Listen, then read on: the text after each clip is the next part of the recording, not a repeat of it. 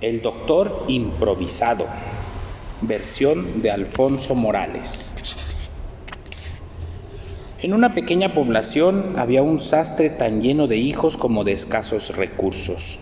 Una mañana que el chico y los que los chicos lloraban de hambre, se decidió a recorrer fortuna y no volver hasta que tuviera mucho dinero. Risa causó de su mujer, quien ante la tal resolución tuvo a bien pedirle el último adiós. Y que sale el sastre de su casa y triste va pensando en su mujer y en sus hijos. Cuando voltea la cara y a distancia ve a un caminante que lleva el mismo y el idéntico rumbo. Siquiera tendré con quién hablar, se dice mientras afloja el paso para dejarse alcanzar. Cuando, empieza, cuando piensa que ya debe estar cerca, vuelve otra vez la cara atrás, pero cuál fue su terror de que se llenó al ver al compañero que, sí, que su infeliz suerte le destinaba. ¿Por qué te llenas de pavor al verme si tantas veces me has llamado a gritos? le dijo la huesuda. Ay, señora muerte, cierto que a veces he deseado morir, pero hoy no, porque he salido a buscar fortuna para mis hijos que están en la miseria. ¿Qué sería de ellos si me llevas? Le contestó el sastre a la calaca, de ello no te aflijas que yo vengo a llevar, no vengo a llevarte. Mira mi capote, qué viejo está, y yo y yo teniendo que recorrer por tantas y distintos climas, temo que al pasar de un cálido a uno frío me sobrecoja una pulmonía. Titiritó la parca. ¿Y a quién sin duda mi señora que lo surza? Le responde preparando raudo y veloz el dedal y la aguja. ¿Qué no ves que este paño no consiente surcido alguno? Mira, le dice sacando algo de su vieja capa. Aquí hay paño nuevo, ve si alcanza. Y alcanzó para el nuevo capote y hasta sobró para el sastre hiciera un nuevo traje sentándose a coser sobre una piedra. Al terminar, no supo qué hacer con su trabajo, ignoraba dónde la muerte andaba. Poco duró su duda porque al momento le hizo presente diciendo, bravo, eres cumplido y dime cuánto es lo que te debo.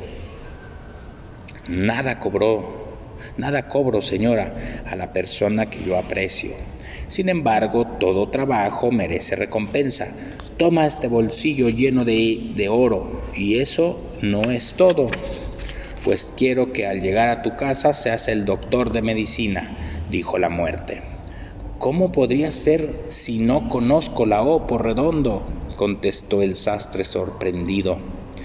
De de poco te asustas, hay algunos doctores que saben tanto como tú o menos y son muy afamados, replicó la parca.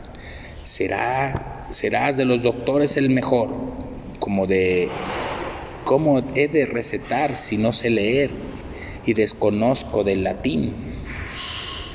Toma primero casa grande, luego alquila y compra coche y después coloca con letras grandes la placa que diga médico, cirujano y partero, alópata y homeópata. Cuando te llamen para asistir a un enfermo, fíjate dónde me paro. Si me ves a los pies de su cama, dices que aunque parezca muy malito, no hay que temer por su vida, pero si estoy en la cabecera, entonces tomarás el pulso meneas la cabeza haciendo signo negativo y dices con tono magistral, no hay sino solo Dios que le pueda salvar. No sin antes aconsejarle a la, a la familia que diga al enfermo que arregle su testamento. Buenas propinas te darán por los herederos. Agradezco el, el favor, señora, y por simpatía quisiera pedirle otro. Mi esposa está en vísperas de dar a luz y siquiera que usted y quisiera que usted se se hiciera mi comadre, llevando a mi hijo a bautizar. Si no es más que eso, te lo prometo, dijo la muerte que salió corriendo porque la llamaban dos grandes ejércitos que libraban tremenda batalla. Y en el antes y el antes sastre y ahora doctor encaminóse gustoso a casa, donde encontró a sus muchachos pidiendo pan a su padre y a su madre. Cuando se abalanzaban sobre él, los aquietó con una promesa que hizo pensar a su esposa que ya estaba demente, infelicidad que es agregaría a la miseria, infelicidad que se agregaría a la miseria. Él prometió para, para ese día comida de príncipes y ya nunca faltaría. Ella lo, creyó perdido de sentidos, pero el oro del bolsillo dio para que todos pudieran comer mucho de lo mejor en una buena fonda. Mientras los hijos y la mujer duermen, va él a conseguir céntricas casas y ropa para toda la familia, que al despertar encontrarán en un lugar de sus, en lugar de sus hilachos. Cree, señora, la Cree soñar la esposa con ropa interior de lino y el vestido de seda para encima, y con la repentina riqueza que tiene un coche esperándolos para llevarlos a su nuevo hogar, hecho de, de un catrín. El apenas ayer miserable le cuenta lo del capote, el oro, el secreto de ser non plus ultra de los médicos habidos y por haber. Apenas él, y su numerosa prole toman posesión de la casa, se deja venir corriendo un mozo en busca del doctor, porque su amo está de gravedad. Sube el galeno al coche y se dirige a la casa indicada, toda ella revuelta en el alboroto que suspende su llegada. Conduciendo hasta donde se encuentra el enfermo, ve a su comadre la muerte en los pies de la cama y después de muchos de muchas pantomimas y en medio de un silencio sepulcral dice el improvisado doctor, Señores, la enfermedad es maligna, pero nada hay que se oponga a mi ciencia. Yo me comprometo a sanar al paciente en ocho días. Por ahora, denle un baño de pies y que venga a mi casa un mozo con dos botellas para mandar unas cucharadas que ha de tomar cada media hora. Un cartucho de papel le dio la señora a cambio de sus servicios y él mandó y él mandó llenar con agua las dos botellas que el mozo traía suficientes para que a los ocho días el enfermo se encontrara en completa salud. En otra ocasión, el, afamado doctor fue llamado a la casa de un riquísimo caballero que moría sin que nadie diera con remedio a su, mal. Hubo junto de, de los médicos más acreditados de la ciudad, a la que fue llamado nuestro remendón, los diez doctores ahí presentes vieron con el aire burlón al pobre sastre, quien dejó que los sabios hablaran y dijeran por segura la muerte del enfermo. Vista su, vista su comadre en un buen sitio, se conformó con decir, yo lo salvaré. En las barbas se le rieron los doctores y los calificaron de loco y lo calificaron de loco y pretencioso. Sin embargo, a los tres días estaba el paciente fuera de peligro gracias a las siete píldoras de migajón que sacó de su bolsa y le hizo tragar.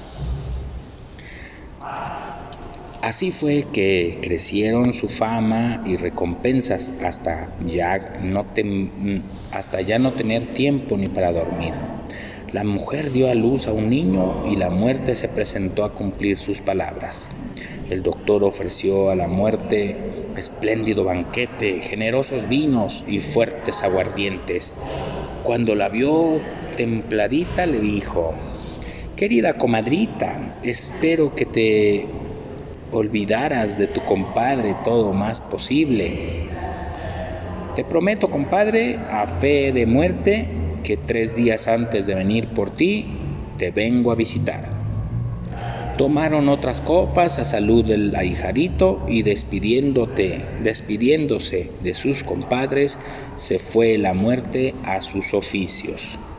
Y como no hay plazo que no se cumpla una mañana muy temprano y sin molestar al portero, que se le aparece a su comadre el famoso doctor. Que se le aparece su comadre al famoso doctor Compadre, te vengo a avisar que dentro de tres días vengo por ti. Con tal aviso ya no pudo conciliar el sueño, ni quiso salir a atender en eh, enfermos ni tomar alimento alguno. Tampoco se consoló con su mujer, con lo que su mujer dijera que todo era una chanza de la comadre. Así, desconsolado, le hizo caso a su esposa cuando le dijo, mi comadre te conoce como estás ahora vestido, pero si cambias de traje no, no te conocerá. Dicho y hecho, que se va por sus camisas y calzones de manta, una calzonera y una blusa, y se rapa el cabello, barba, bigote y hasta las cejas, y en disfraz de mozo que se pone en el corredor a regar las macetas. En eso que sube la muerte y pasa junto a él, sin saludarlo, y yéndose hasta la sala donde estaba su mujer y sus hijos, a ella sí la saluda y le pregunta por el ahijado. También le pregunta por el compadre. Comadrita, responde su mujer, mi esposo no está en la ciudad, fue a asistir a un enfermo fuera de aquí. Al oír esto, se despidió de su comadre prometiendo volver a visitarla ella, Cortés, salió a acompañarla hasta la puerta del corredor, donde estaba atareado y disfrazado regando macetas. ¿Y qué pasa junto a él? Y la muerte. Junto a él la muerte y que se voltea y dice, comadrita, le dice usted a mi compadre que mientras él viene me llevo a este pelón y que lo agarra del pescuezo y con él desaparece. Aquí se cumple el versito que dice, ni con la muerte ni con la muerte tampoco procures encompadrar, pues cuando menos esperes he de venir te he de venir a llevar.